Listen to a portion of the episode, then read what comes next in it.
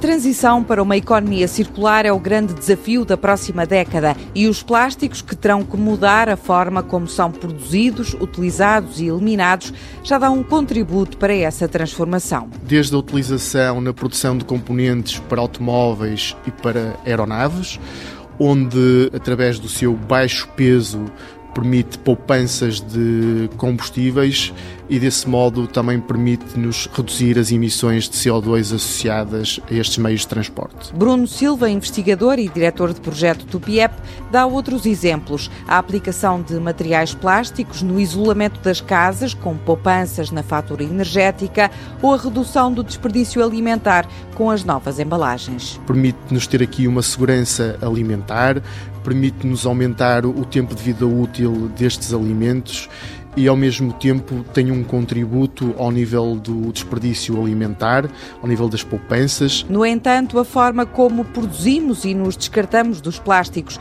tem que mudar para combater os problemas ambientais associados a este material. Para isso, defende Bruno Silva, é preciso repensar toda a cadeia de valor com a intervenção de todos os intervenientes, desde o produtor ao consumidor. No futuro teremos uma cadeia de valor composta pela indústria química, pelos produtores de matérias-primas, pelas empresas de transformação, mas também pelos brand owners, pelas empresas retalhistas e também pelas entidades de gestão e tratamento de resíduos, que serão extremamente importantes porque terão os plásticos não como um resíduo, mas sim como um recurso. E a área da reciclagem será uma das mais importantes nesta transformação. Estamos certos que seremos capazes, em conjunto com toda a cadeia de valor, de desenvolver soluções que, por um lado, incorporem reciclado na sua produção, mas que também sejam recicláveis no seu fim de vida. Para isso será necessário uma melhor e mais abrangente recolha seletiva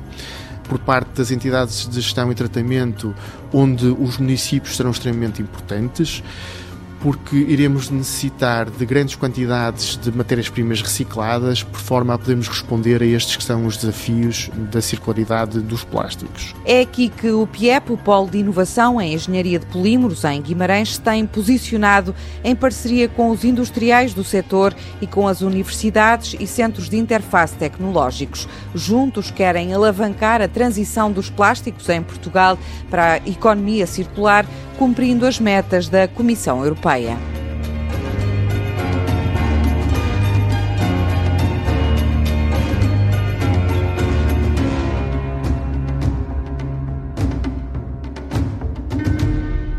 Projeto financiado pelo Portugal 2020, Programa Operacional Regional do Norte e pela União Europeia através do Fundo Europeu de Desenvolvimento Regional.